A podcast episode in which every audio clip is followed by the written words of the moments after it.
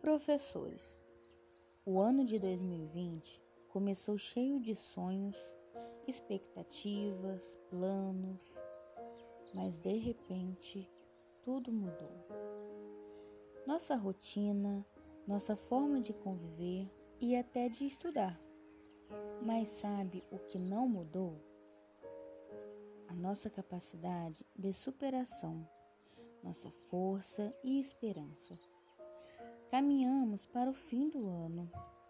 Nesse percurso, adquirimos novos conhecimentos, experiências, nos reinventamos. Obrigada pela dedicação e empenho. Isso fez toda a diferença. Juntos, nós somos mais fortes.